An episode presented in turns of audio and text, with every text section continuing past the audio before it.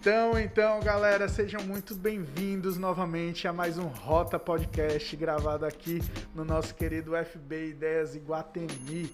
Nós que estamos sempre gravando aqui nessa parceria maravilhosa, estamos hoje recebendo um ícone da música cearense e da arte cearense. Já já ele vai ser muito bem apresentado, mas antes dá espaço ao meu querido Dudes. Olá, gente, meu povo. Tudo bem? Gente, meu povo. Você viu aí, né? O nível da pessoa. Que alegria estar aqui de volta, né? A gente passou uma semana sem vir nas gravações, a gente já fica assim, cadê o Yuri na minha vida, né? Cadê a. cadê o estúdio da minha vida? Mas enfim, que alegria estar aqui e estar com, com um convidado muito, muito interessante. Estava aqui stalkeando seu Instagram. que esse sou eu, viu? E que alegria também. Olha, o ciclo de amizade de Fernando Pinto só cresce. Se você quiser ser amigo de Fernando Pinto, manda um e-mail que eu vou agora fazer uma, cura, uma, Vixe Maria. Curadoria. Uma curadoria. pra gente ver aí. Ô, resenha. Mas bem legal, porque hoje a gente está recebendo Felipe de Paula. Ele é um dos maiores artistas aqui de Fortaleza. Ah. E aí, Filipão, como é que você tá, cara? Cara, tô bem, tô feliz pelo convite. Acho que é, a relação, inclusive, com o Fernando é muito emotiva também, assim. ah, ver também a trajetória do Fernando. Eu conheço ele desde pequeno e, pô, tava morrendo de saudade, velho. A gente fica na correria da vida. E aí não dá tempo de conversar e de repente tem aqui um pretexto, né? Uhum. Pra poder trocar uma ideia e tal. É isso. Eu já entendi que esse podcast é um pretexto, Fernando Pinto. Para meus amigos dele. Mas é bem isso, cara. É, algumas edições atrás eu recebi a Renata, uma grande amiga minha, que a gente não se via há 10 anos, que ela tá viajando Brasil e mundo, mundo. com computação. Aí por um acaso a gente tava gravando um episódio e ela tava passando aqui pelo shopping e me viu. Aí eu conversei com ela, pô, cara, que legal te ver, não sei o que, isso e tal. Aí ela, pô, legal pra caramba e tal, como é que a gente vai fazer isso e aquilo? Aí próxima semana. Aí eu, Ei, semana que vem, tu tem como vir pra cá? Ela, tenho, tenho como vir sim. Aí a gente gravou o episódio dela que ela já tava indo pra Alemanha pra trabalhar numa empresa lá. Caraca. Então as coisas rolam assim de uma maneira muito louca, né? A gente aproveita o fluxo da vida. Mas aproveitando realmente o fluxo da vida, queria falar contigo, cara, como é que chegou essa história assim de tipo percussão, como é que foi entrar nessa musicalidade toda que tu vive hoje, nessa arte toda que tu vive hoje, né? Tá. Cara, uh... essa relação com a música é, é muito natural, assim, eu acho que muitos músicos falam que ou tem músicos que, que são da família, né? A minha família não é uma família de músicos. Pelo contrário, acho que eu tenho só um tio que é baixista, mas é uma pessoa que tem uma. uma eu tenho uma memória bem. É, como é que eu posso dizer? Presente é, dele como músico, né? Ele era fã do Raul Seixas, uhum. parecia o Raul Seixas, então pra mim era uma figura meio rock and roll, uhum. me chamava a atenção. Mas eu, eu tinha também uma relação com o lance dos discos da minha mãe, assim, né? Minha mãe sempre gostou e tal. E eu automaticamente sempre gostei muito de batucada, assim, de bater nos cantos. Então, o samba sempre foi algo que me chamou mais atenção, sabe? Embora a gente more na cidade do forró, né? No, no é, regionalmente falando, no Nordeste. É, curiosamente, eu tenho um pé, assim, muito fincado nessa coisa do tambor, é, de Salvador, do samba do Rio de Janeiro, enfim. E aí desde criança já rolou esse impulso. E aí eu fui. É, tava até no bate-papo aqui um pouquinho antes, falando que as minhas principais. É, uma referência inicial que eu tive foi uns, uns bêbados tocando assim na esquina, percussão. E aí eu fiquei encantado e desde esse dia eu não me lembro de, de um outro dia que eu não tenha é, me relacionado com a música de alguma forma, assim é, dentro da minha vida mesmo. Que massa, cara. E assim, na tua infância tu já tinha intimidade com a batucada, etc. Qual foi o primeiro instrumento que tu pegou? Pois é, o primeiro instrumento que eu toquei foi o pandeiro, né? Eu comecei nessa onda do pagode, ia reprovando a sexta série porque fiquei pirado nessa de tocar e tal. E aí quando foi na sétima, sé- aí eu pô, passei me arrastando mesmo, assim, velho. Eu ia reprovar. eu só queria tocar, tocar, enfim. E aí passei. Quando eu passei, na eu estudava no Jovinha Barreto, que é um colégio aqui da cidade. Que inclusive Fernando estudou também, né? Não, não, eu fui do Snoopy. Ah, tu não estudou no do Barreto, não? Não, eu saí do Ah. Snoopy e vim direto pro Farias Brito. Ah, é.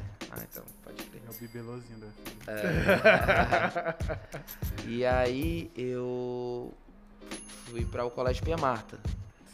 E aí o Pia Marta acho que foi a, a, a grande chave, assim, da minha vida mesmo. Eu, tinha, eu acho que foi um divisor de águas. Tinha minha vida antes do Pia Marta, e aí no Pia Marta eu fui pra entrar na banda. Eu já sabia que tinha a banda do Pia Marta. Aí eu fui, velho, eu ia reprovando, vou ter que fazer as coisas é, melhores e tal. E aí eu fui num contexto em que ninguém queria estudar no Pia Marta, porque o Pia Marta é, um é uma instituição filantrópica, né? É me- meio público e meio privado. Tem uma relação com umas ONGs italianas e tal. E minha lombra era de ir pro Pia Marta porque eu sabia que lá ia pra Itália. Tinha essa coisa também de, de querer participar da banda pra isso. E aí eu fui, mas aí tinha um, um outro contexto que era o contexto dos internos, né?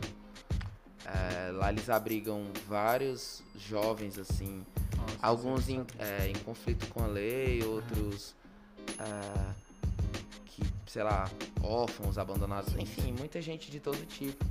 E aí todo mundo sempre tinha um receio, assim, a Pia Marta. Inclusive as amigas da minha mãe, ah, tu vai estudando Pia Marta, não sei o. Mas eu tava naquela. Tem Você uma coisa profissional. na É, música, né? tava na, na onda da profissionalização na música e tava tam, e lá também é, tem um- uma onda de, de cursos profissionalizantes bem legal. Sim. Assim, eu tentei alguns, mas é, continuei na música. e aí lá foi onde eu aprendi a, a música mesmo, assim, né? Não que o que eu fazia antes não era música, mas uma formação mais formal foi lá. Que eu comecei a estudar teoria musical. É um processo bem longo também, lento pra entrar na banda, é chato. A banda do Pia Marta é um fenômeno, assim, É, até muito- hoje, até sabe? hoje, sim, eu já vi apresentações da É. banda hoje, sensacional. É impressionante, cara. Eu acho que é um dos projetos mais bonitos que eu participei na minha vida, assim, sem, sem brincadeira. Massa. Cara, e é incrível que assim, tu vai galgando os teus passos, né? Começando de uma forma bem humilde mesmo, que é, poxa, o que é que eu tenho acesso aqui com essas pessoas que estão ao redor? O pandeiro. A partir do pandeiro, tu vai, chega no Pia Marta e começa a conhecer um outro mundo da música. O que que tu conheceu lá que instigou mais, assim, teu conhecimento, teu desenvolvimento? Porque Tá. até onde eu entendi, tu só tinha um pagode. né? É, é. como braço forte. Quando tu chegou lá, como é que foi? Cara, lá eu tive acesso a. a- a- assim, é, é muito doido, porque aí hoje eu já olho de outra forma. Mas eu vou, vou me pôr aqui, vou me separar aqui pra poder. é, dentro dos múltiplos aí que eu sou. É, lá eu tive acesso a uma música mais careta, assim, que eu falo careta do ponto de vista de formação, mas muito séria, assim. Eu aprendi. Na verdade, eu acho que eu aprendi a ser músico no Pia Marta, porque tem uma, uma, uma faceta da formação do músico que tem a ver com prática de conjunto, que a gente, quando trabalha na noite ou quando trabalha, é, é, sei lá, aprende de forma autodidata, a gente não consegue ter, assim, o rigor que o, maestro lá, o puta educador, chama Costa Holanda, ele é, inclusive, acho que coordenador do curso do IF de música até hoje, assim. Acho que ele é coordenador, não é mais do Pia mas é. Cara, ele é conhecido pe- é, por ser uma pessoa extremamente rígida. E aí toda a formação do Pia foi uma formação muito rígida, sabe? Dentro de uma filosofia que eu achava incrível, embora hoje eu tenha meus questionamentos, é, o Costa falava que, enfim, a gente, todos os jovens, né, de origem periférica, todos de origem muito humilde mesmo, é, muitos brothers participavam da banda porque tinha uma graninha que a gente ganhava pra passagem, tinha um rango, tinha gente que não tinha rango, ia pro Pia Marta pra comer, sacou? E- Esse era, era. Mas ao mesmo tempo a gente tinha acesso a uma formação musical que não rolava nem na, assim, nível Europa, sacou? Sim, nem nada me- E-. E o Pia, o Pia Marta formou e forma, né? Os, melhores músicos de sopro da cidade são do Pia Marta, assim. Que massa, cara. É, tem, uma, tem uma coisa técnica específica de formação em música que era imbatível, assim, no Pia Mata. Uhum. Por conta da dureza que o Costa sempre agiu. Ele falava, cara, a, a vida vai ser mais dura do que eu, então aguenta isso. Aí, bicho, ele era muito grosso. muito. muito Você assim, uma pedagogia, ter- velho. Mas eu fico pensando que se ele não fosse dessa forma, a galera ia espancar ele, sacou? Porque a galera também era da pesada. assim. Entendi. E aí o bicho era muito firme. E isso me ensinou muito, né? E essa coisa mesmo, né? De repente, eu, eu tava é, há poucos dias escutando Travessos, aí eu entro no Pia Marta, tô, tô escutando Nat King Cole, tô escutando, Caramba. enfim, os inúmeros arranjadores é, incríveis, né? Tendo acesso a, a ler partitura, a, porra, experimentar os instrumentos, né? Eu experimentei vários instrumentos. Lá eu comecei. Eu fi- você faz a teoria musical, né? Aí se você passar, é, tem tipo umas etapas, aí você vai pra prática. Aí dependendo da tua colocação, tu escolhe um instrumento. Se tu não for bem colocado, eles colocam no instrumento que, Sobrando. que sobrar. E aí, quando, aí eu passei nas cabeças, bicho, assim, eu, fico, eu sou meio obsessivo quando eu entro num, num rolê, eu vou até, ah, até eu enjoar e, e querer outro rolê, né? aí eu fui, passei, aí comecei a tocar requinta, que é um clarinete em- armado em mi bemol, enfim, uma coisa meio específica. Aí depois fui pro flautim, aí rolou uma oportunidade de tocar bombardino, aí eu experimentei, mas não gostei. São todos instrumentos de, de orquestra, né? Uhum. E aí, quando tava. A, a galera já sabia que eu tocava percussão, samba e tal, a galera sabia. Aí o professor falou assim: Cara, vai rolar uma vaga na percussa aí. E próximo ano tem é, viagem pra Itália. Aí eu falei: Chegou a minha hora. Já é. Aí eu joguei o sax, eu tinha vontade de tocar sax, acho que porque, enfim, né? Todo mundo tem vontade de tocar sax um dia ali. Ah, joguei pro espaço o sax, falei, quero é viajar, tô nem pro sax. Entrei na percussão e, e assim foi, velho. E assim eu viajei pra Itália e Irado. 2004, assim. Aí pra, pra mim essa viagem, junto com toda a vivência, né? Foi start, sabe, Fernandinho? Foi onde a minha vida. Foi onde eu vi que, que eu podia fazer coisas, assim. Uhum. É, é muito curioso, assim. Ah, eu namorava na época com uma menina que. Enfim, tinha um outro contexto, assim, também periférico, mas bem é, delicado. E aí, ah, inclusive, acho que as minhas perspectivas, assim, giravam. Eu, eu não tinha tanta. Sei se eu não tinha perspectiva. Eu era muito sonhador, mas a viagem foi importante pra mim porque eu vi, eu falei, poxa, existe. Existe um mundo aí, velho. Eu não vou ficar aqui, tá ficando louco. A primeira coisa que eu. Assim que eu voltei, eu terminei o namoro e aí as coisas eu comecei, começaram a se abrir. Aí eu, pô, vou fazer uma universidade, vou. Uhum. Foi muito importante pra minha viagem. Porque isso é muito irado, que assim, muitas vezes quando a gente conhece pessoas assim no movimento mais periférico, no movimento mais reconhecido como humilde, né?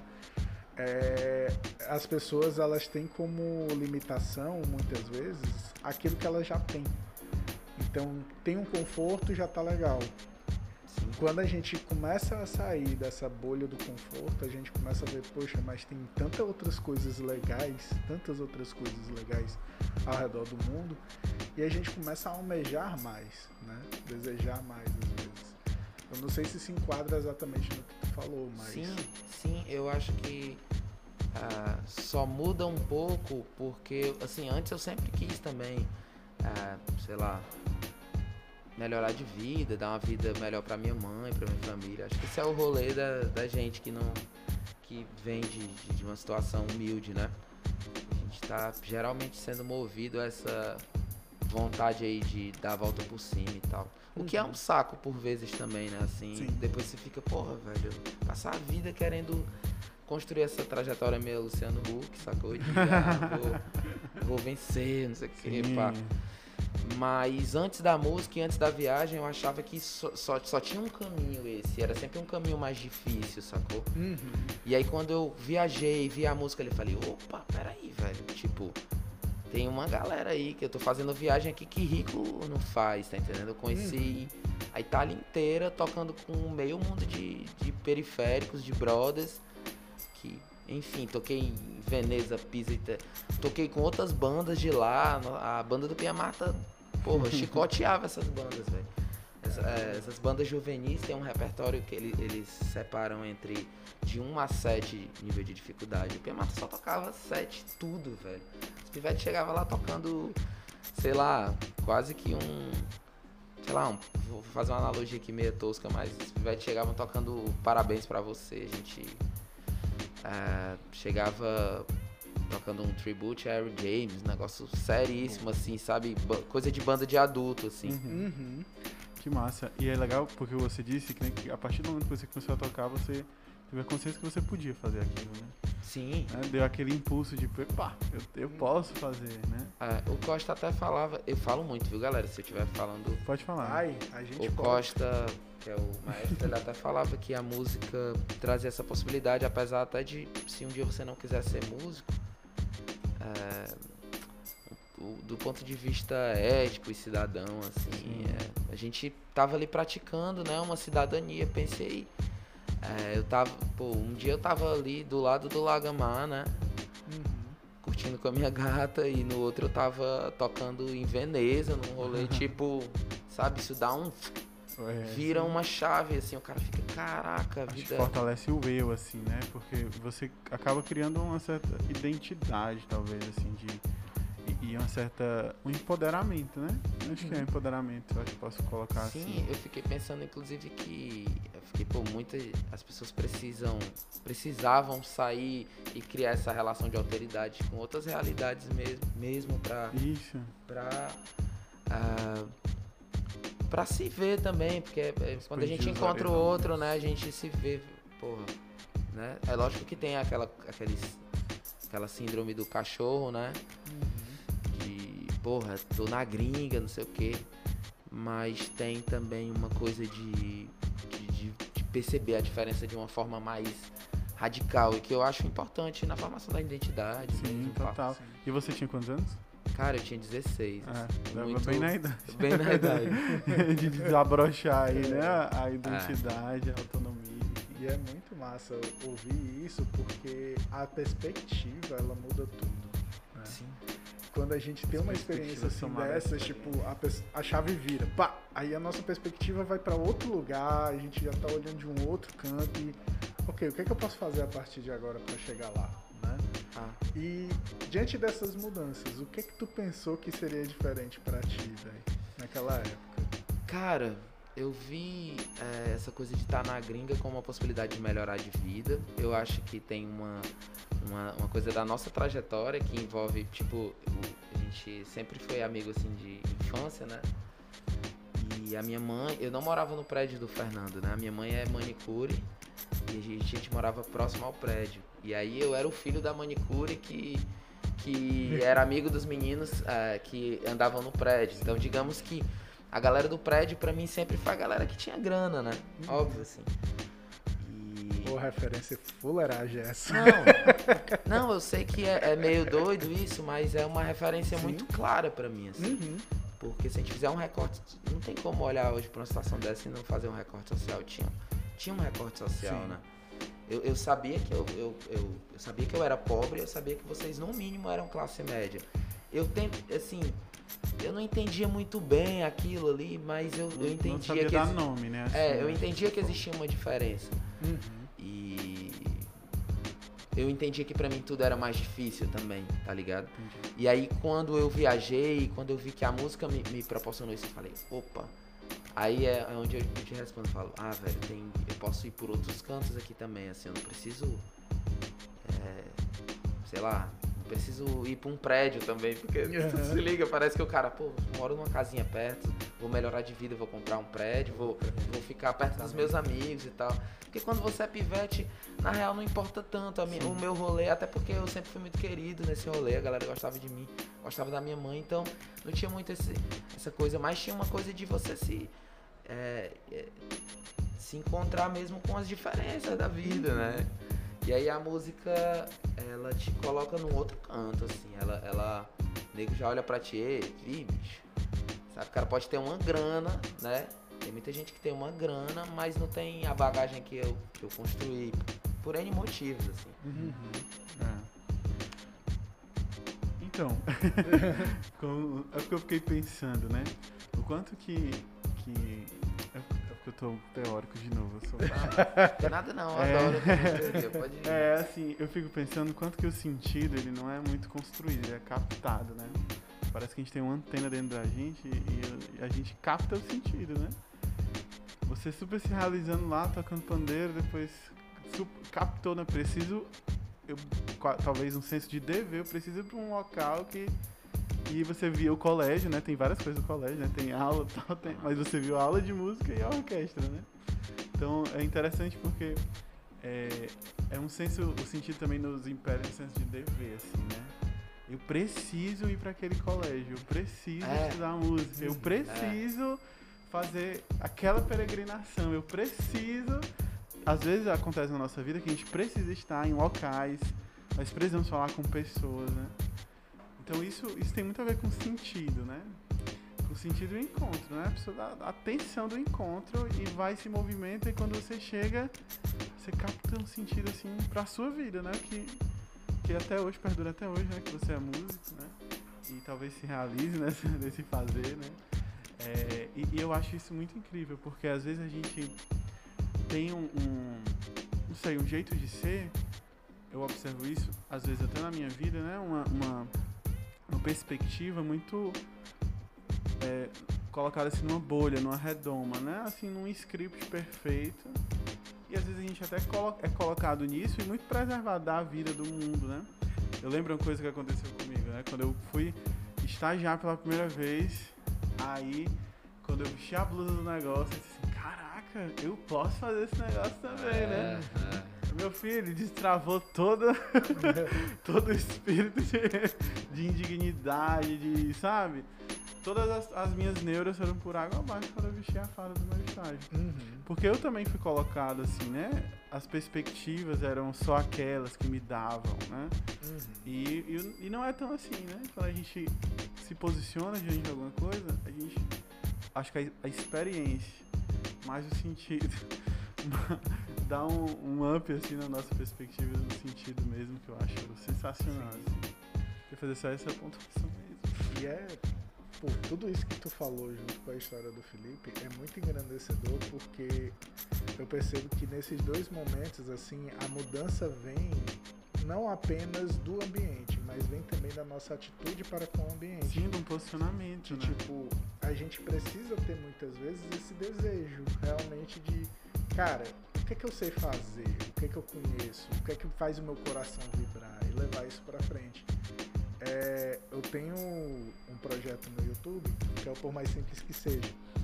E eu acho muito interessante que eu falei com alguns colegas meus que eles falam, ah, Fernando, tu tem que falar da patologia, senão não gera engajamento. e eu, meu irmão, não, o negócio é saúde mental e pronto. A gente vai falar sobre como você vai se manter saudável dentro desse mundo louco. E através de recursos que você tem na sua vida. Então, às vezes, você vai receber aquele caminho já, tipo, olha, esse daqui é o caminho. E você, não, esse é o caminho pra você. Esse não é o meu caminho. E mudar as escolhas e fazer um caminho diferente. Eu acho que o mais inspirador que tu falou é exatamente isso. Tu abraçou oportunidades que tu já queria e quando tu chegou nessas oportunidades, tu mudou a cabeça pra, ok, o que é que vem além disso? Qual é o próximo passo? Né? Eu me lembro que eu quando voltei, voltei é, tipo, achando tudo é, periférico, feio, marginal. Eu voltei super, porra, estranhando mesmo assim. eu falei, "Ih, Cara, que. Enfim. Eu ia falar que merda, né? Mas, mas, tipo, velho, porque. Enfim, né? Quando você tem acesso a um país de primeiro mundo, ah, você. É meio assustador. Você pivete e volta. Quando você volta pra sua realidade, você fica, caraca. Eu fiquei com uma mega vontade de voltar e morar logo lá. Sim. Fiz é, amizade com uma família lá que a gente ia almoçar lá, pá, enfim. E aí fiquei entrando em contato e tal. E até pintou alguma coisa assim que ia rolando, assim, embora eles foram bem é, diretos comigo, assim, falaram, mandaram um e-mail, me lembro assim, meio frustrante, mas importante assim para mim também me, me para que eu pudesse me me localizar assim, né? Porque o cara vai para Itália e volta e fica achando que também é tudo incrível, né? E tem várias questões, né? Eu era muito novo, ela. Sim, Aí a- talvez. É, aí a, a- a- o nome dela é Máxima, que foi a, a senhora lá. Máxima. é, não lembro sobrenome. Aí ela disse, Felipe, é, aqui é tudo bonito mesmo, assim, eu tenho certeza que, que você ficou deslumbrado com várias coisas e tal. Mas aqui é, a gente não tem a felicidade que vocês têm, assim, você é uma pessoa muito feliz e tal. Aqui a gente trabalha muito e se você quiser vir um dia você pode vir, você vai ser super bem aceito aqui, inclusive pela gente. Aí falou que tinha um, brother que tinha uma pizzaria, se eu quisesse tentar trabalhar, pá. Mas ela, mas eu fiquei, ela botou, mas eu fico pensando que seu país precisa de você, assim, acho que não, não, não sei se imigrar pra cá pode, pode ser a primeira a primeira a primeira coisa que você deve pensar e tal. Aquilo foi meio chocante assim pra mim, mas também foi eu, é, pode crer, assim, me, me, me colocou assim meio no meu Sonho canto. adolescente água abaixo. É, aí eu já fiquei assim, né? Falei, pô, tá. Mas eu fiquei sempre nessa de, de querer. Eu sempre tive um desejo de morar fora, assim, sabe? Uhum. De, de conhecer coisa nova, de. Então eu, eu, eu tenho isso muito que você falou, assim, de eu preciso estar, né? Assim, agora o que me move é uma pulsão aí que eu não. é o desejo. Não, é. É, é, é o desejo, é. Eu, eu falo assim, porque quando eu, eu, eu penso, eu tenho que estar num canto. É, com teatro foi assim também. Tipo, uma eu, eu tenho que, realização, eu né? tenho que Tipo, fazer teatro. Eu, eu, eu É um coloquei isso na senso de missão, assim, né? Missão, meio Se missão. você não for, você tá É. errando com você mesmo. Exato. E, Legal. e aí isso realmente constrói, tipo, caminhos assim que pelo menos me parecem mais sólidos. E embora me interesse também essa coisa meio liminar de eu ficar dando um pulo ali, dando um pulo acolá.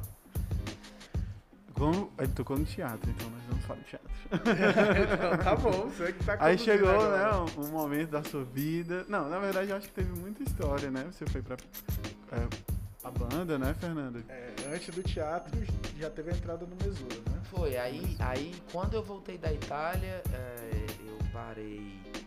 Aí eu fiquei na banda até 18 anos e aí depois entrei no Mesura. Aí Hum. o Mesura já foi uma outra trajetória, assim, muito curiosa, porque Uma das, comecei. uma das principais bandas de pagode É, assim, que, e a gente teve, tem, um- né, teve momentos bem importantes aqui, sabe? E Sim. foi muito irado que, tipo assim, eu me lembro que o Mesura. Vocês tocavam ali perto de casa, né? Era no começo. Em algum momento, é. Esse Dilma ali, sei lá. Era muito engraçado. Eu lembro que quando era pequeno, Era criança. bem. Era coisinha assim, bem de bairro. E daqui a pouco, pelo menos, espera Fortaleza inteira É. pedindo pelo Mesura e tudo mais. Abrindo show grande daqui de Fortaleza. e eu, Sim, caramba, a rota, né? Foi. Como foi louco isso, né? É, eu, eu no Mesura já era um grupo que eu era fã também, aí tem aquela coisa, né? Tipo assim, eu quero uma. Eu falo, velho, vou entrar nesse grupo. Agora que o grupo se prepara. velho, eu tenho isso mesmo, acho que eu sou obstinado nesse sentido, assim. Eu sou bem é, sangue no olho, porque eu vou até conseguir. Teimosaço, velho. Sou muito teimoso. E aí eu entrei no. Não tinha vaga pro grupo, porque o grupo já tava formado, e aí eu ficava, pô, bicho. Aí eu fiz o meu grupo, fiquei um tempo tocando com a galera, e aí depois eu sempre tive essa coisa de compor também, né? De fazer minhas músicas. E aí eu fiz uma música, enfim. E aí eu fui um dia tocar lá com os meninos do Mesuro fazer um freela, porque um amigo não podia. Aí eu falei, galera, pô, eu tô compondo e tal, fiz essa música aqui, aí mostrei. Fica do meu lado, que é uma música que é a mais conhecida do Mesura, né? Uhum. Aí a galera, caraca, bicho, é- tu fez essa música? Eu falei, fiz. Aí eu comecei a tocar com os caras, quando eu vi eu já tava no grupo, velho. E aí. E aí foi uma trajetória também bonita, assim, a gente tá junto até hoje, mas tiveram várias fases. Ah, a gente chegou Tá aí bom. pro Astros do, do SBT. Foi, teve, Olha. é, teve, cara. teve coisas bem legais. Assim, Astros é tipo ídolos. É, É. Mas quem não sabe o que é ídolos também, gente. É tipo. O Yuri nem sabe o que é Astros. Qual nome? é meio cringe, né, galera? É, É. bem cringe. Mas eu acho que tá pra, pras competições agora do Canta Tipo Comigo. The Voice. tipo The Voice, sendo é. que de grupo, né? É, o exato. O Astros era livre, né? Podia ser grupo ou individual. É, sei é. lá. Uau, quase exato. um X Factor. É. É, o lance era bem louco, cara. E como é que foi assim o teu desenvolvimento no Mesura Tu entrou na banda, foi pra área da percussão e lá tu voltou àquela tua raiz que tu já não via há algum tempo. É, o lance é que, que eu, eu antes de entrar no Mesura, tava numa onda, mesmo no Pia Marta, eu tocava cavaquinho em casa e tal, tava estudando cavaquinho, pá, pá. E aí no Mesura já tinha um, ca- um cavaquinista bem mais incrível, que era o Edinho, ele, enfim, inclusive era meu professor. Ah, aí eu, óbvio, eu falei, velho, não, não vai dar pra, pra tocar cavaquinho, já tem alguém muito competente aqui. Aí fiquei na percussão no Mesura. E nessa onda de compor, né, assim, é muito doido, porque eu, é, eu escrevi uma música à noite, assim, em casa. E aí depois veio uma galera cantando tua música, né? A gente gravou um DVD. Eu me lembro que era na época do Monopólio do Forró aqui, saca? Que tinha A3, não sei o quê. E aí forró no e- Sim. E todos os forrozeiros ficaram malucos porque a gente entupia a América do Sol, velho, que é aquela barraca. Toda quinta era lá, o pagode lá era na quinta. E, e quinta e domingo no América Beer, que era na Santos Dumont. E, velho, eu era um pivete, tipo, eu tava ganhando uma grana, assim, pra aquela época, Aham. como pivete, torrando tudo e conhecendo, Torrando tudo. conhecendo tudo que, que A a, noite né? proporciona, Sim. né? Dentre os exageros, é, álcool e, enfim, Aham. tudo que faz parte também da coisa da se, se conhecer, adolescência e esse rolê que à noite também é braba, assim, né? Ensina. Ah, e aí chegou o momento do. Aí pronto, a gente construiu essa história, pá, não sei o que, teve uma briga, rachamos. Ficou uma parte do grupo, depois vai, vai, não vai, não vai. Eu sei que a gente chegou bem perto, ó, cara, bem perto, mas aí acho que faltou muito pouco pra dar certo. Eu acho que até hoje o Mesura é o grupo assim de Fortaleza que tem uma carreira mais É. é, sólida do ponto de vista de música autoral, sacou? Uhum. A gente Olha chegou a só. gravar com a banda do Sorriso Maroto no Rio de Janeiro. Fe- a gente fez uma trajetória interessante. A gente tá de novo agora, tentando, inclusive, com músicas novas. Inclusive, domingo tem um lançamento de uma música nova. Já tá com um EP novo aí também, com algumas composições minhas e tal. Massa, só Também na batalha, lembrar. mas são outros outros tempos, né? Agora, hoje envolve. A galera tá mais velha, cada um tem o seu rolê. Sei que teve uma época do Mesura. Eu posso continuar contando? Pode. É Pode, pô. Vai. Teve uma época do Mesura que eu enchi o saco do Mesura mesmo. e eu não suportava mais compor essa coisa de ah, tô apaixonado, ela não me quer, ou então, sei lá. Aí eu falei, velho, e aí foi quando eu entrei no teatro. E também na mesma época foi quando eu tive um. um- eu tive meu primeiro. Eu tive a minha primeira crise de ansiedade, sacou, Fernando? Ah, eu, eu sabia que desde pivete eu precisava fazer terapia. Eu, eu achei irado quando tu ah, foi também pra psicologia. Ficava, era um curso assim que eu tinha vontade de fazer. Até depois que eu comecei a fazer terapia, eu vi que não é. Que, que eu não queria fazer psicologia. Era só, Só queria ser tratado. eu só queria ser tratado. Mas, velho, foi doido. Porque bateu uma, aquela bad mesmo de existencial, de o que, é que eu tô fazendo nesse mundo, que é esse pagode, que é. E aí eu fui pro teatro e. E aí o teatro aumentou essa, essa, essas- esses conflitos em mim, né? Porque eu ficava, velho. Visceral. É, ao mesmo tempo que eu, eu tinha ali um espaço pra pra ser por completo quem eu queria ser, é, é, era muito livre pra mim. O teatro, a arte é muito livre pra mim, né? É um local onde eu posso ser quem eu quero, assim. Posso experimentar os meus melhores e os meus piores. Sim. Ah, e aí eu saí do Mesura. Deu uma doida, eu falei, velho, eu não vou mais. A galera ficou louca. Eu falei, tá, sair do Mesura. Eu falei, velho, não faz mais sentido pra mim isso aqui. Vou sair. Aí saí e fiz o meu disco O Filho de Manicure. Foi Eu a. queria chegar nessa pérola, É. Como é que foi? Filho de manicômio. É, É, cara, foi um trabalho muito legal e, tipo, eu guardo com muito carinho a música Luar, né? Que foi o primeiro single que ele lançou. Quem quiser conhecer o trabalho do Felipe, tá disponível no YouTube, tá disponível na sua plataforma de streaming preferida. E, poxa, que CD cuidadoso, Ah. né, cara? Tipo, é uma homenagem e ao mesmo tempo é um lançamento do Felipe. Ah, Como é que foi essa. eu, eu acho que eu precisava do Filho de Manicure pra me entender mesmo como artista, assim, né? Eu tinha vontade de compor outras coisas, eu mostrava as músicas por mesura, os meninos não gostavam mais das minhas músicas, eles queriam outros ficas do meu lado, outros Uhum. amiguinhos, assim, queriam enfim, queria um rolê e eu já sabia que eu não era mais aquele Felipe que compunha ali com 18, 20 anos, que tava com uma paquerinha ali, se apaixonava, fazia mil músicas. Eu já tava num outro rolê, eu sempre fui um cara questionador e. Enfim, não era, não era isso. Uhum. E aí na mesma época eu passei também pra música na US. Fui fazer mesmo só por. E aí foi. Aí eu, aí eu passei, eu tive, entrei num processo depressivo, bicho. Uhum. Ah, e aí foi na universidade que eu comecei a me assim, tive o start pra me tratar. Ah, sei porque eu fui pra, pra isso, mas enfim. Assim, veio, me, me- Uhum. quase uma terapia, né? Que o podcast. Tu já Não, tava mas- com quantos anos nessa época? Cara, eu acho que eu tava com uns 22, pá. Mas, é, e- é, lembrei, é porque o processo terapêutico me, me levou pro filho de manicure, assim, também, sabe? Me, me trouxe as, as composições, eu pensei, velho, é, eu compunha samba, né? Eu falava, velho, eu, eu não vou compor um samba falando de morro, eu não moro em morro, eu não moro em morro, sacou? Eu não... Eu, eu- eu tenho que falar do que me é mais próximo, assim, do que, do que de fato eu consigo objetificar como artista, as coisas que me atravessam mesmo, a minha realidade e tal. E aí o teatro me trouxe essa coisa de estar muito atento, assim. Se eu já era poroso, velho, com o teatro, onde eu me encostava, geravam questões, assim, né? E aí tudo isso eu me tratando, porque ao mesmo tempo eu tava Sim. passando por, por- por essa situação, né? Eu me deprimia, eu não sabia muito bem o que era ansiedade. E aí eu tinha tive uma professora no curso de música. Cara, eu passei no curso de música na cabeça e como eu tava é, em depressão, eu não, pô, não fiquei nem feliz e tal. Fiquei, pô. Ia pro curso, o bom foi porque tinha uma professora de psicologia da educação, que aí ela falou, Felipe, ela falou pro. pra- Poxa, tem um, um projeto é, de terapia mais barata e tal, é, popular pros jovens e tal. Aí eu falei, opa, falei, é hora de me é. tratar. Aí foi lá onde eu fui. Isso tava muito junto ali, aí foi meio junto, assim, eu fui pro teatro, fui pra terapia, fiz meu disco, assim.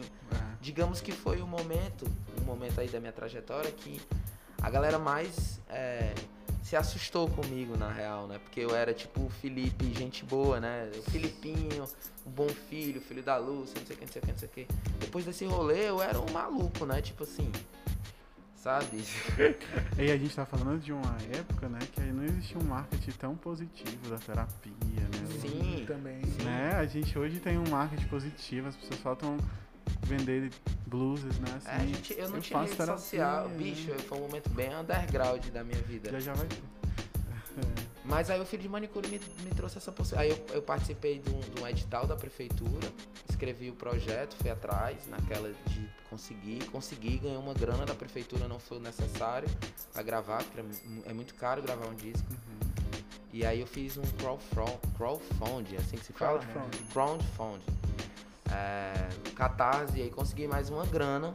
E aí consegui gravar o disco. E aí o disco envolveu uma galera massa, porque, enfim, amigos, né? Tipo, a banda do Fagner gravou meu disco. A direção do Kainan Cavalcante, é, que é um puta músico daqui. É, Thiago Almeida no teclado, enfim, é, o, o de mais fino aqui da música gravou o meu disco. É um, é um disco bem feliz mesmo, assim, pra ser o primeiro. A galera acreditou, veio e a gente gravou. E, e reverberou aqui na cidade. Toquei pra caramba com ele, Uhum. pá. E aí foi meio que isso. Que massa. É, eu acho massa quando, não sei, assim, a pessoa produz algo, né? O artista tem dessas, Felipe. Talvez você produza nos seus momentos de bad, né? Produzir, criar algo. É, criar algo, assim, Sim. né? Eu acho que, que é, não sei. E o, outro, o ponto do teatro, eu acho o teatro uma das coisas mais viscerais que existem, psicologicamente falando, né? Que o teatro é muito, sei lá, existencial e, não sei, as minhas vivências de teatro eu sempre saio ou Ah. muito bem ou muito mal. Ah, o teatro foi um canto que eu encontrei a galera que tava vivendo o que eu vivia. Exatamente, assim. Parece que tava todo mundo em crise, sabe? Hum. Tem uma coisa que eu acho, inclusive, que tem, sei lá. ma- Mas o professor também era um professor muito. Cara, eu respeito muitos professores, assim. É outro professor, além do Costa Holanda, esse meu professor de teatro, são os meus mestres, né? Se chama Joca Andrade. Ele, é, ele, ainda, ele ainda continua nesse curso, Princípios Básicos. Figura interessantíssima se um dia vocês quiserem falar sobre teatro, enfim. sobre educação, é um educador muito incrível. E aí ele falava muito isso, assim, ele via a realidade da galera do teatro, é uma realidade muito dura. E aí também chega muita gente doente, né? Ele fala, gente, teatro não é um local de pessoas doentes, assim. Porventura a gente às vezes adoece por aqui, mas é porque às vezes a galera acha que o teatro vai acolher é, num local terapêutico, por exemplo, e, e não é bem assim. assim tem, tem muita gente, na verdade, que piora, porque você acessa Exato, nossa. muitas coisas, né? Mas o que aconteceu comigo foi que eu já estava em terapia quando eu fui pro teatro e aí eu cheguei no teatro e vi a galera, porra, gente que já tinha tentado se matar. Eu tô falando aqui não, não banalizando, Sim, galera, sim. pelo amor de Deus. Mas É, mais no porque tipo assusta, que, né? Que era uma coisa, eu falei, ah, bicho, sabe? Exato. Ex-viciado, a galera toda. Aí eu falei, ah, bicho. E aí eu comecei a me, a me reconhecer também nessa galera. Falei, velho, aí eu me sinto bem aqui, sabe? Eu, eu me vejo neles também, eu tô nessa. E o teatro acolhe, velho, sabe? Pode ser você, você, você, o teatro abraça, assim. Eu acho que das linguagens artísticas, é a linguagem que mais democrática é o teatro. Você pode ser gordo, magro, preto, branco, gay, cis, trans. Ah, o teatro vai te acolher. Porque o teatro é, é, é, é feito por esse tipo de gente, saca? É muito legal tu poder falar isso, que tipo assim, o teatro, ele é visto muitas vezes como aquele lugar distante das pessoas, né? Porque querendo ou não, o próprio teatro tem essa estrutura. Você que está no espetáculo se distancia um pouco do palco, fisicamente falando, mas emocionalmente ele conecta as pessoas. Sim. Você se conecta à audiência, você se conecta a quem está assistindo o seu espetáculo. E eu imagino a força que deva ser a conexão desse aprendizado que tu teve nessa época, porque é como tu falou, tu estava com várias pessoas que foram socialmente fragilizadas de diversas formas ou não. E em meio a tudo isso, tu olhou para toda essa multiplicidade e parece que ela te abraçou naquele momento, né? Tipo, todo mundo chegou assim, ó, a gente tem problema, mas tu tá aqui com a gente. Sim. Tu não faz parte do problema, tu é uma das soluções de todos esses problemas. Ah, eu acho que passa além de, de, de a gente pensar nessa perspectiva somente de uma solução, até eu penso que tem uma coisa de, pô, como é que como é que a gente vai continuar, né? Uhum. Saca? Acho que tem isso, assim, a galera tem essa de. Sabe? Eu, eu, digamos que lá no teatro talvez eu fosse até o playboy, assim, porque eu que trabalhava, assim, eu muitos dos meninos assim nem trabalhavam, viviam com uma grana muito curta. E aí, como eu já trabalho desde cedo, eu tinha minha grana ali, né? Nego, Uhum. nego saía pra fazer um- um- uma biritada, tomando São Brás, eu tomando minha cerveja, eu era o playboy, assim, né, da parada. já pensou, né? Mas o teatro, acho que mais do que isso também, Fernandinho, além de acolher, e tem uma coisa de. Que a galera olha pro teatro como, ah, aí eu falo, eu sou ator, a galera, pô, que novela, não sei o que, saca? Sendo que, ou então chora aí, né, cara? Hoje eu tenho segurança pra falar que eu sou ator. Mas. Sério que a galera manda o Faz, aí? horrível, velho. Nossa, é que nem a gente. Nossa, ele leu meu pensamento. Né? É, É, tipo isso. de mim? Sou neurótico. Você tá me é. analisando? Cara, Deixa tem cara. esses clichês. Mas o teatro ele possibilita é, esse exercício de se relacionar, cara. É muito legal. É muito legal você poder se relacionar com o seu corpo, com o corpo do outro, com o toque, com o olhar. é, sem, sem esse pudor e sem esse viés diretamente sexual, né? Uhum. Porque a gente tende a sexualizar tudo e aí no teatro as coisas não são somente isso. Podem também se- sexualizar, eh, se sexualizar, né, dependendo da proposta. Mas antes de tudo tem a ver com o encontro, né? E aí se você se encontra, depois do encontro alguma coisa vai surgir. Sim. Pro teatro o encontro nunca é gratuito, sacou? O encontro, é, mesmo quando você tenta ser gratuito ali, são duas energias ali, né? Então o negócio vai, vai, tem uma tensão, o encontro gera, né? É legal que tô falando isso, me lembra muito do Jung, né? Falando sobre o vaso alquímico. Que ele fala que nós, como substâncias, nós entramos dentro de um vaso e não importa o que aconteça, se a gente está dentro do mesmo ambiente, a gente se afeta de alguma forma. E a gente se mistura de alguma forma e quando termina esse encontro, saem duas substâncias novas. Massa. É muito louco É, isso. mas é, é meio isso mesmo. Porque aí, ó, eu comecei a fazer teatro e comecei a levar a galera do teatro pros pagodes, sacou? E aí eu levava, andava, chegava lá em casa com, com as minhas amigas travestis. Velho, meu, meu ciclo, a galera ficou sem entender nada, velho. Tu imagina, eu tô convivendo com. A galera do pagode é extremamente machista, assim, né? Uhum. E aí eu passei, bicho, a galera tava só esperando eu chegar com um namorado, ou então com um trisal, a galera já tava olhando pra mim, bicho, esse cara, esse cara começou a fazer teatro, já já ele chega aqui montado, alguma parada. É, e, e é interessante, né? Porque tem tudo isso aqui em Fortaleza, a cena teatral. Não sei, talvez seja restrito, talvez meu olhar não, não desça, né? Sobre essa realidade.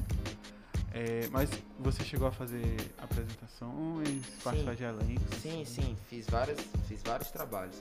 Como eu disse no Teatro Máquina, eu fiz um trabalho bem legal, que se chama Fatzer, que foi um, um material é, inacabado do Bertolt Brecht. É bem cabeçudinho esse grupo, né? eu Uhum. e fiz outros também, fiz Leão Silena, pá, fiz o. No, no grupo Imagens fiz o Barrela, que é uma obra do Plínio Marcos, e fiz o Abajur Lilás. Acho que o Abajur- eu acho que eu estreiei no Abajur Lilás. O Abajur Lilás é um texto do Plínio que fala sobre a realidade é, dos cabarés e tal, Uhum. é, de Santos, sacou? De São Paulo. E aí a gente tinha uma peça bem, tipo assim, a galera ficava meio assustada, porque tinha um rolê bem naturalista. A gente fazia é, uma apresentação, uma festa mesmo, era uma festa onde todo mundo bebia e aí rolava a encenação, de repente as meninas estavam nuas, porque era um cabaré e tal. Enfim, tinha toda. é, Era um ambiente voo, né? Assim, bem. Uhum. Não era uma peça ali, sei lá, que de repente rola no Celina Queiroz, sacou? Era uma peça bem alternativa. Sim. Bem alternativa. E aí o Máquina já era mais cabeçudão, assim. Eu acho que o teatro tem um problema aqui que é meio é, antropofágico, assim, eu acho que em Fortaleza a gente faz pra, pra quem é de teatro, assim, sabe? É, eu também Uhum. acho. Mas também- eu acho que rola também um lance da galera não procurar. Eu também sabe? acho, é claro. O teatro, o teatro eu, eu fazia esse- essa formação de plateia com os meus amigos. O Terra, não sei se tu lembra, tu lembra do Júnior, né? Do Juninho, Sim, do Terra. O Terra é meu brother, e aí todos os meus amigos eu ficava forçando, assim, porque a- aí assistia as peças, aí levava ele pra assistir o Ricardo Guilherme, aí ele ia pras bienais de dança, a gente assistia os espetáculos de dança gringo, enfim. Uhum. E, é, tem uma, uma amiga que ela é da dança e ela também é professora, é a Andrea Bardavil. Uhum. Não sei se vocês já ouviram falar. Já, já. Ela é Conheço. incrível, velho. E aí ela uma vez ela deu uma entrevista falando sobre. Eu tava na entrevista, ou era uma aula, não lembro bem, falando sobre a sensibilidade. E aí ela falando de o quanto a gente perdeu é, oportunidades de vivenciar essa coisa do sensível, né? E aí a arte reconecta a gente aí. Uhum. A galera não vai pro teatro, não tem costume, aí vai mais pro cinema, aí já, já gera um bloqueio É. ali. Você dá um ingresso de graça pro cara, o cara não vai, sacou? Acha Uhum. um saco. É porque são artes bem diferentes, né? É, eu me lembro que a minha primeira experiência com teatro, ela foi há não muito tempo atrás, que foi com os barbiches, né? E tipo, é, impro- é improviso e tudo. E dali me veio a curiosidade, poxa, como é que eu vou conhecer essas coisas assim? Do teatro, ver outras artes e tudo mais. E é bem interessante porque o cenário daqui ele existe, tem vários locais que tem, mas muita gente desconhece. Ah, Como por exemplo, anos atrás eu só conhecia o teatro do shopping aqui próximo, do Via Sul. pessoa. Aí com o tempo eu fui vendo que próximo ao Dragão do Mar tem uns três ou quatro Ah, teatros. Então toda essa realidade vai mudando, né? De, tipo assim, você vai começando a conhecer, você vai começando a se interessar, mas é aquela coisa que tipo assim, apesar de não ser periférico, ele aparenta ser periférico. É. De estar às margens. O né? teatro, eu acho que o teatro está às margens, a real é essa, sabe? Uhum. Não tem um espaço de divulgação que. Cara, a cena de Fortaleza é muito vanguarda. Muito vanguarda. Tipo, a gente conhece. Vocês conhecem o Silvério Pereira? Uhum. Silvério Pereira foi meu professor também. Hoje ele tá na Globo. Na Globo, etc. É. Uhum. Mas o Silvério tem um trabalho incrível de teatro muito antigo, assim, um trabalho com um coletivo As Travestidas. um trabalho que deu um, um, um nó na minha cabeça a primeira vez que eu assisti, sacou? Uhum. Mudou toda a minha relação com as travestis, com. É, eu lembro desse, desse, ah, e era, coletivo. E era vários trabalhos, assim, bem importantes. O bicho tinha também uns solos com a Fernando de Abreu. Isso, eles iam adorar. Agora o bicho não, É. não tem mais tempo, né? É, tá no agora- Rolê Globo Também tem aí. aquele outro que era daqui de Fortaleza. Jesuíta, né? Jesuíta. Jesuíta é amigo pessoal, cara, assim, sabe? O é. Jesuíta era de tipo de a gente. Ah, Eu tenho uma amiga na faculdade que fez teatro, assim, Ah, ela... o Jesuíta eh, era de a gente estar lanchando junto aqui, sabe? Normal, Era um brother normal, assim, tipo do teatro. Que fez aquele Uhum. filme Dia dia. aqui, Praia, Futuro. Futuro. Eu, inclusive, participei do teste do Prato Futuro, mas não rolou. Rolou, né? Não rolou, mas enfim. O, o Jesuíta foi incrível e a carreira dele muito bem pensada, assim, tipo, ele começou e as coisas foram. Tem essa coisa, né? Assim, também não entende muito algumas É, coisas. tem coisas que...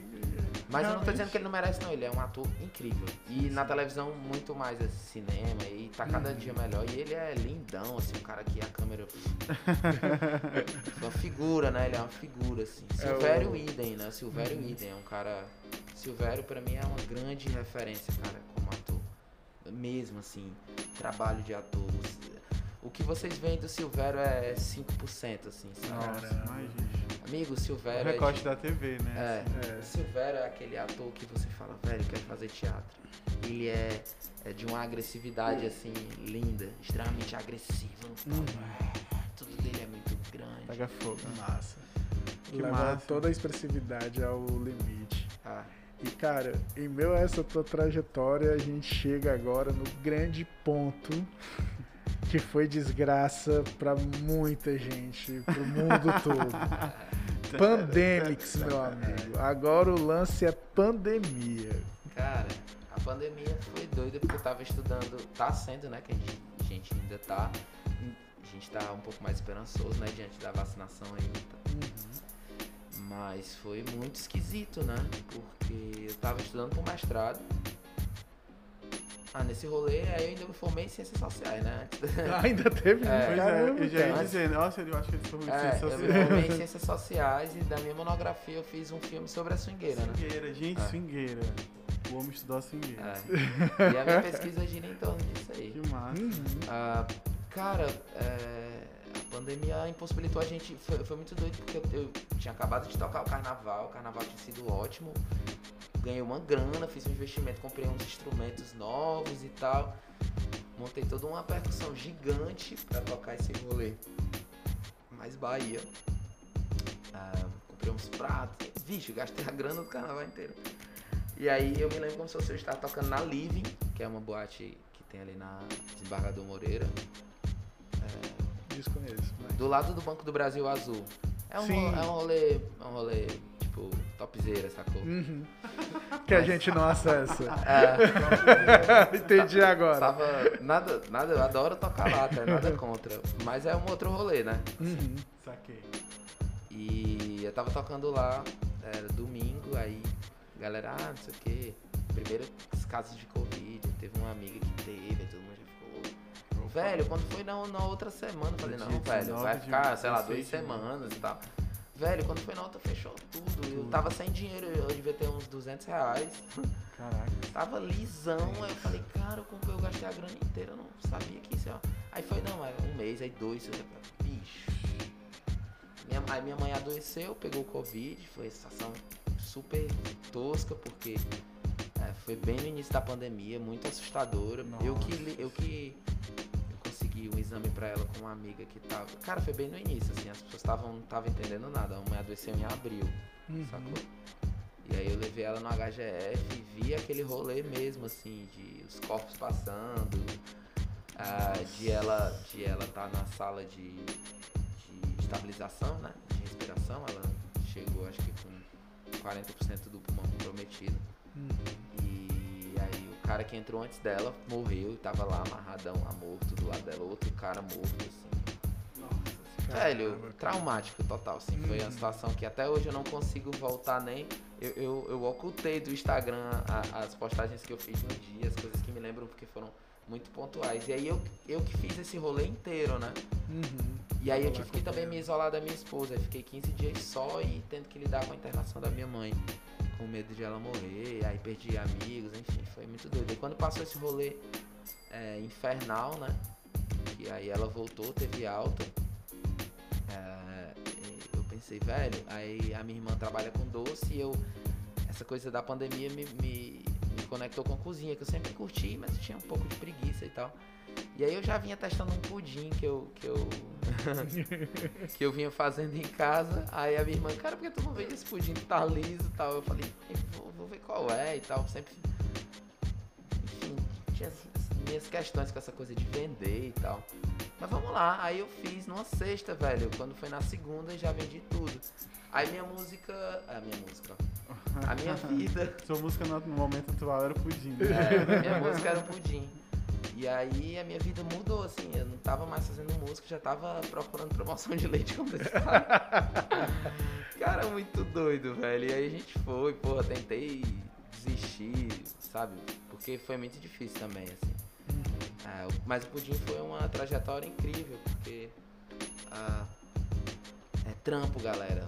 Sabe, eu já respeitava a galera da cozinha, mas hoje eu respeito muito mais. assim. Porque você trabalhando com arte ali, eu trabalho muito, óbvio. E é cansativo também. Mas, velho, é, trabalhar com cozinha parece que você entra numa estafa de um piloto automático, assim, que você vai trabalhando 10, 11 horas por dia, você não se liga. Aí, daqui a pouco você dorme um pouquinho, tem que levantar pra trabalhar de novo e tal. Uhum. É diferente, né? É, outro, é outra forma de Alternativa. funcionar. Mas aí, pô, me ajudou pra caramba, né? Eu consegui pagar minhas contas. Gerou uma coisa, né? Eu tenho uma marca aí agora. né? Um tá ativo. pudim? Não, aí eu tive que parar, né? Aí voltou o meu processo seletivo do mestrado, eu voltei a estudar pra isso, assim. Foi até uma decisão bem. Não sei se eu tô errado, eu já tô me alongando muito, né? Mas. Não, Vale, cara. com decisão o quê? Pode ficar tranquilo. Não, foi uma decisão até bem é, complexa agora, né? Parar o pudim, porque. Enfim, eu criei o lance da- da- do pudim, aí ficou a galera, todo mundo nessa energia de. A galera que, ah, tu não vai fazer uma loja, pá, não sei o quê. Eu, eu fiz um curso de gestão. ah, mas, velho, não é a minha, sacou? Não dá. Foi pra mim interessante entender isso e tal. Ah, Foi um momento. né? foi um momento. Eu, eu, eu já tava nesse rolê entendendo, cara, isso aqui vai ser um momento importante, né? Mas vai ser um momento de transição. Eu tenho consciência da lacuna que eu quero preencher e não é o pudim, assim. Porque na real, a- essa coisa de você empreender, todo mundo vende como uma coisa incrível, pá. E pode ser incrível para algumas pessoas, como você disse, algumas soluções funcionam para uns. Mas pra mim, na verdade, tem várias questões essa coisa de empreender, como a galera vem vendendo assim essa ideia de- do empreendedorismo. Pra mim funcionou ali, mas eu acho que tem contextos aí que As circunstâncias, né? Circunstâncias, e também tem- momento romantizações desse rolê aí, né, que Do pudim. do empreendedorismo, Ah, né, total. como um todo.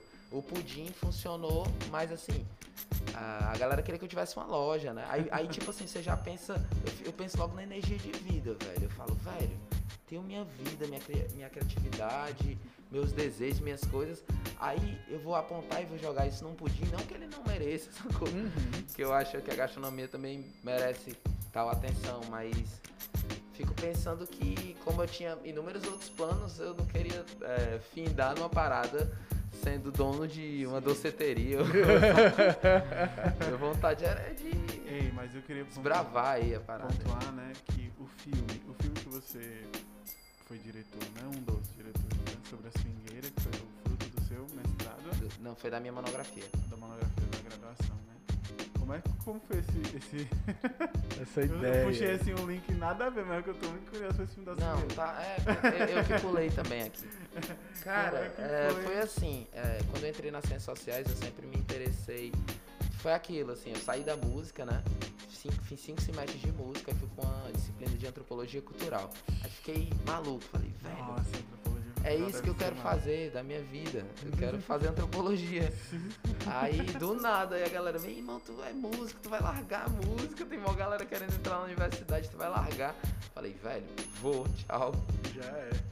Ah, eu me acordava pro curso de música, parecia que eu ia levar uma facada, velho. Esse cara se levanta ir pra US, o cara, "Ih, tem um cara ali na esquina ali, pronto pra te esfaquear. Eu falei, velho. Muito doloroso. Falei, velho, não vou. Aí passei pra. Aí eu falei, vou tentar ciências sociais. Aí fiz ciências sociais. Eu tava em dúvida entre ciências so- sociais e psicologia. Até conversei com a minha terapeuta lá, rapaz, acho que você quer ser tratado. Aí eu peguei, tá. Aí eu deu aquela brochada, né? Eu falei, beleza, não vou mais fazer psicologia não. E até fiz. Tinha pensado em fazer na Unifor na época. Aí passei no vestibular e não fiz. Aí passei para ciências sociais na UES. Aí passei na UFC também. Passei na UES e depois fui pra UFC. Porque na UES tem muita greve, eu pensei, pô, vou, vou tentar na UFC, aí fiz a transferência pra UFC e passei também. E aí depois que eu passei, comecei a estudar, me aproximei com essa coisa da antropologia e consegui juntar tudo que eu tava pensando. Eu falei, ah, velho, entendi, assim. Eu nem queria estar nesse rolê somente é, de, de música, porque só a música também é essa coisa, ah, o cara, vou tocar pra caramba, ser um bom músico, sucesso, não sei o quê. Essa não era a minha. Então, eu vou só fazer teatro, fazer uma faculdade de teatro, tentar fazer novela, não sei o quê, ou viver num grupo de teatro, também nessa. Eu, eu sentia falta de pensar, meu rolê sempre foi mais de, de refletir, de, sabe? Aí pensei em fazer filosofia, pensei em várias coisas, até que eu entrei nas ciências sociais e lá conheci a antropologia. Que massa, velho. E aí eu me apaixonei, velho. Aí nas ciências sociais eu falei, cara, é, me encontrei, assim, aí me encontrei geral nas ciências sociais. Uhum. E tava procurando uma expressão artística para poder estudar. Lá a gente tem um trabalho, tem uma, uma metodologia científica muito específica da antropologia, que é a etnografia, o trabalho de campo. Hoje várias é, profissões usam o trabalho de campo, mas ela é genuinamente da antropologia, né? Antropologia, Lembro demais. Ah, e aí tem esse rolê de você conviver com a galera, e tem tudo a ver com o que eu gosto, né? Que é de me relacionar com pessoas, de aprender com essas pessoas, de, de a partir daquele encontro ali eu construir conhecimento, né? E aí foi onde eu fiquei pensando, eu tava caminhando pela pra Diracema e vi um grupo ensaiando. Swingueira. Era, e Isso em aí, meados de que ano? assim? cara, 2012. Ah, era realmente. 2012, 2013. Mas era um outro rolê. Eu posso te mandar depois no Instagram até pra ir pra, pra você também, Fernando. Aí eu falei, caraca, swingueira ainda existe, assim. Eu sabia que tinha aquela coisa dos campeonatos, lembrava um pouco uma coisa meio das quadrilhas, tá ligado? Sim. A quadra da Parangabe, era um rolê bem periférico e ao mesmo tempo, como eu tava tendo noção técnica de processos criativos em arte, eu via que eu falei, cara, velho, isso aqui é muito potente, assim, sabe? O cara via a swingueira, a galera dançando, a coisa mais linda, velho.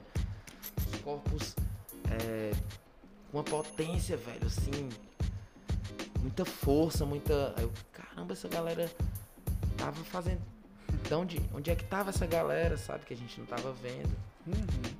E aí, como tudo que é marginal me chama a atenção, né? Aquele. né? cara, cara, aí lá vai eu, aí comecei a estudar os caras, né? E aí fiz um trabalho de campo com um grupo no Bom Jardim.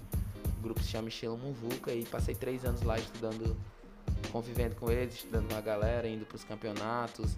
Dancei três meses com eles. Ah, e aí fui conhecendo, é, fui conhecendo outros grupos e aí me. Aí eu pensei, pô, isso pode rolar um filme com isso. E aí convidei a galera do Nigéria, chamei o Roger, cara, tô com uma ideia de fazer um documentário, mas eu não sou do cinema. Os caras ficaram doidos. Eu falei, velho, vamos só no ensaio pra vocês verem. E aí a gente mandou o projeto pro Itaú Cultural e passou na hora, saca? Massa. E onde está esse documentário? É, a gente tá rodando agora nos festivais mais alternativos. O- O que ia rolar, é, ele vai entrar em cartaz, acho que no Dragão do Mar, assim que tiver. Tá bem próximo desse rolê até. Acho que vai rolar Massa. daqui pro início do próximo ano, com certeza. E aí depois vai ficar disponível, é porque como é, teve alguns outros financiamentos, né? Ancinha, não sei o que, não sei o que. É. Aí tem um tempo que ele tem que ficar fechado. Mas nem faz sentido, até porque esse filme a gente fez pra galera que participa do filme também.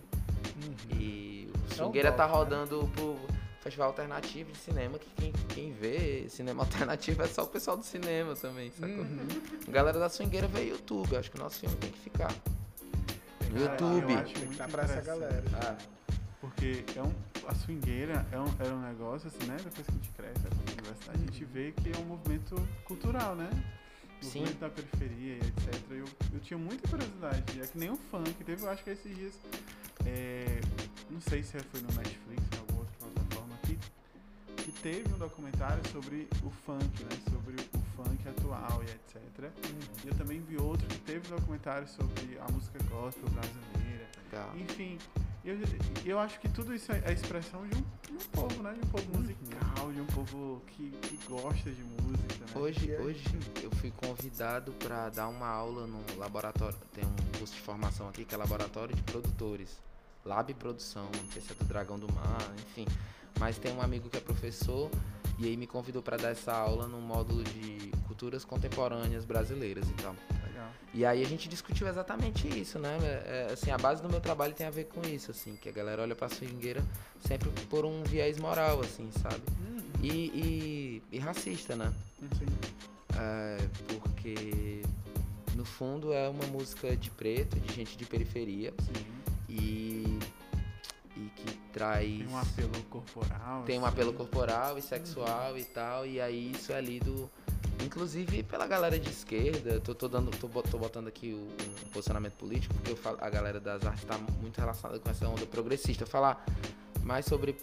é, não vou nem pôr esquerda, né? Mas a, a galera mais que se alinha mais com, com essa, essa coisa mais progressista. é, também tem preconceito com a swingueira. Quando eu falei que ia trabalhar a minha monografia sobre a galera swingueira, o que é? Então a galera faz logo uma, uma, uma relação de memória afetiva. Mas, ah, eu ia pra swingueira na Master Beat, não sei o quê. Sendo que essa, essa swingueira que eu tô falando é uma swingueira do movimento de dança, né? Teve um movimento musical aqui na cidade também, que foi outro rolê, né? Eu até no- na minha monografia eu separo em fases. Ah, Teve a fase da música, que depois decaiu, foi quando o forró daqui surgiu, que aí foi forró no sítio, cantinho do céu, não sei o que, não sei o que. E aí swingueira já não tinha vez, né? é. E aí esse movimento fica na periferia até hoje. E aí se mistura, né? Com, como se mistura com brega funk. Hoje não, não existe mais o movimento swingueira. A galera tá num rolê, os dançarinos continuam aí, mas agora num rolê que se relaciona diretamente com a internet. Aí essa é a minha onda Hum, de continuidade aí da você pesquisa, sabe que eu vi um meme na internet, Felipe, assim, não se ofenda. tá? Eu vi um meme na internet que, que, o- que enfim, que a nossa vida começou a, decair quando a gente parou de escutar swingueira. Eu que a- concordo. Que os jovens não escutam swingueira, é isso que tá o erro do. Não, mas na real, swingueira e funk, cara, são. Swingueira, funk, o rap, o hip hop, eles são estilos de som que são extremamente marginalizados no mainstream da rádio, etc. A gente raramente ouve esses tipos de música, né? Eu me lembro que um dos primeiros raps que eu ouvi, que foi tipo por obrigação da época, foi Racionais MCs, no Ah. tempo do Sobrevivendo no Inferno. E Sobrevivendo no Inferno é o quê? 94, 92? É. É por aí. Então a gente vê essa galera marginalizada fora da rádio há praticamente 27 anos. A gente só foi voltar com uma ou duas músicas em 2012, por aí, que foi quando o MC apareceu. Ponto, né? Não tem Enfim, mais, não teve né? mais. E tipo assim, a gente vê essas músicas indo pra Xuxa, a gente vê essas músicas aparecendo no final de semana nos programas que repercutem, mas a gente não vê na rádio. Então a gente vê o apelo populista que existe na TV, a gente vê todos esses tipos de coisa, mas a gente não se esquece, não pode se esquecer que um dos maiores funks já criados, ele foi uma crítica social muito grande, que foi o rap da felicidade em 1900 e bolinha. Foi tipo um dos primeiros funks assim que teve uma repercussão absurda. A gente teve o Cidinho e Macaco cantando é som de preto, de favelado, mas quando toca ninguém fica parado. Então, tipo, a gente começa a ver essas diferentes problemáticas sociais sendo escancaradas, né? E o que eu vejo hoje, assim, muitas vezes com muito pesar, é porque esses estilos de som, por estarem ligados à periferia, eles serem colocados de lado, para mim, é uma injustiça muito grande, que eles movimentam muita coisa. Né? A gente vê A swingueira antigamente era um movimento muito forte, mas com o tempo agora ela está sendo reestruturada, não sei dizer. Tu pode estar por dentro, mas agora muita gente fala do pagode baiano. Não fala mais de swingueira, né? Tem uma, fiquei... tem uma, coisa meio regionalizada, assim, tipo, o pagode baiano é na Bahia. Eles chamam de pagode baiano, eles acham. Eu entrevistei o pessoal da Harmonia do Samba nesse rolê que eu fiz Massa. do filme. E aí ele falou, o mestre Bimba, né, que é um baixista, um clássico. É, ele disse que acha massa esse nome swingueira. Ele fala, cara, eu acho que Pagode baiano não tem nada a ver. Pagode eu já fico pensando ali Rio e São Paulo. Eu preferi que se chamasse swingueira. Mas na Bahia eles chamam de pagode baiano. Uhum. E aqui a galera chama de swingueira mesmo. Ah, pronto, pode crer. É uma coisa mais regionalizada. Mas, mas eu acho que tem isso. Acho que tá. É, o próprio movimento do Léo Santana, né? É, do Parangolé.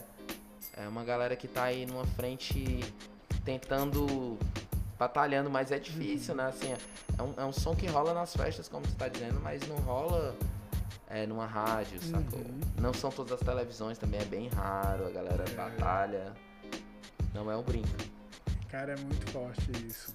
É, eu atualmente eu tô fazendo um levantamento assim de como o Emicida ele vai falar da resiliência e do vigor negro dentro da comunidade por meio de algumas músicas, né?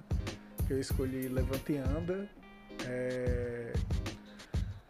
Levanta e Anda, agora Amarelo e tem mais outras três músicas de cada CD dele que vão levantando, né? Falando sobre a responsabilidade, como é que para você crescer na vida e tudo mais, como você dentro de um perfil assim mais cristão na época do primeiro CD da Emicida, né? É, como Deus lhe escolheu para crescer na vida também. E é bem interessante que a gente muitas vezes não se atenta a tudo, todos esses movimentos que vêm, mas que são abafados. Tu consegue perceber isso dentro do meio artístico, musical, aqui em Fortaleza? Cara, consigo completamente, assim, sabe? Até por uma característica minha, eu acho que de personalidade mesmo, e eu acho que isso se mistura um pouco com a minha com a minha coisa artística. É, eu, eu me acho muito liminar, assim, tá ligado? Tipo, eu, eu transito bem entre vários cantos. E aí isso me dá um- uma, uma visão é, ampla de, de, de várias perspectivas, né? Eu percebo isso total, assim, em, em todos os, em todos os ambientes, se liga, Fernando. Tipo, no ambiente institucional, vou dar um exemplo, se você pega um, os equipamentos como o Dragão do Mar, ah, como o próprio, enfim, São Luís e tal, você vê que existe, existem pequenas elites mesmo, culturais, assim, que, que acessam aqueles locais Uhum. sacou? O pagode, se você vai no pagode, existem determinadas formas de, de agir e de se colocar como artista e no som que você tá fazendo pra tu chegar em determinado local, tá ligado? Caramba. É, o mainstream ele, ele é violento, né, mano? É, eu acho assim, tem pessoas que chegam lá por puro. é, muita batalha e, e muito talento, né? Vou dar eu dou o exemplo, eu sempre gosto de dar o exemplo do Revelação, assim, Revelação, banda de samba, pagode que, que chegou onde chegou, velho, sem a galera, a galera, porra, cara da, cara da perifa mesmo, né? Uhum. Os pretos, aí tem uns brancos ali também. E a galera tudo surrada mesmo. E vai, foi só pelo samba. Não, não tem um. Não é uma boy band, sacou? Uhum. E, porra. Enfim, eu acho que a internet hoje também é um fator que. que por um lado, constrói coisas positivas e por outro. é, atrapalha, né? Deixa isso um pouco desleal. Mas eu tenho uma esperança, né? É, e isso me chama atenção, por isso que eu tô também pesquisando já isso, que é essa coisa da juventude na internet, assim, acho que as coisas, o próprio Mano Brown fala no podcast dele que quando ele fazia rap era muito mais difícil, assim, né? Hoje você vê os moleques da perifa com Mac já produzindo, fazendo trap e tal. Tem umas outras vias alternativas também que a galera tá conseguindo. Então acho que por um lado umas coisas se abafam, mas por outro é, essas dificuldades são suprimidas aí na- nesse rolê de a galera ser muito rápida, né? Uhum. Hoje, assim, sabe? A galera é muito inteligente, assim. Pivete novinho, joga Free Fire, de repente estão produzindo uma música, de repente pivete vê aquele MC Caveirinha, pivete, não sei se vocês se ligam do trap, Prince of Trap. Não. É um, é um pretinho assim, velho, pivete muito brabo, escreve, canta, é, parece o Travis Scott, um mini Travis Scott. sacou? Massa, cara. Depois dá uma olhada, MC Caveirinha. Se liga? Olha aí. Meu irmão, muito massa bater esse papo. Filipão, muito irado te receber aqui, cara. Tinha muita coisa ainda pra gente falar. A gente ainda poderia falar do dessa sua personalidade próxima e o sorriso do Anderson Paak, que tá sempre aí. Mas é chegado o nosso tempo, o nosso dia. E a gente sempre finaliza o nosso programa com uma palavra para definir o nosso encontro. Ah, Felipe é pensador, vamos deixar ele por último. Aqui há duas horas pensando nessa Eu sempre esqueço dessa palavra. Cara, pra mim, eu acredito que a palavra que define assim hoje é reencontro, cara. Ou, não, melhor, reconhecer. Porque eu sinto que eu te conheci novamente, né? Que eu acho que fazia o quê? Uns, pelo menos uns 15 anos que a gente não se via fisicamente sentado e conversar, né, cara? pode crer. Então, eu acho que é um reconhecimento, assim, da tua grandeza hoje. Porra, não adianta. Olha, pra mim foi encontro. Eu acho que você tem uma grande abertura para o encontro. Eu me senti muito acolhido, assim, muito encontrado por você. assim. Que massa. Ah, o Fernando já usou a palavra que eu ia meio que usar, mas. Porque eu ia falar essa coisa de reconhecer ou de saudade, assim, né? Mas tem, eu acho que tem uma figura muito próxima do Fernando aí, ah, da. Eu até te falei já, tanto dele como do meu irmão, assim, saca? As, as minhas primeiras referências, assim, a- ao meu entendimento como preto e- e do meu recorte racial, do meu local no mundo, das coisas que eu passei a escutar vieram dele do meu irmão, sacou? Acho que tem a ver com, sei lá, se eu pudesse usar era saudade, referência, uma das duas, assim. Cara, É eu- isso. agora eu me lembrei até dos tempos que a gente ficava rodando CD do Racionais, Puff Daddy, Era, bicho. era vivência, É. Dr. Dre, Jay-Z, sabe? 1999, 2000, cara. Os caras me ensinaram a escutar rap, eu escutei isso aí tudinho, velho. Por causa dele e do Daniel, é isso aí. Caramba, cara, bons tempos, velho, bons E tempos. tu, Yuri?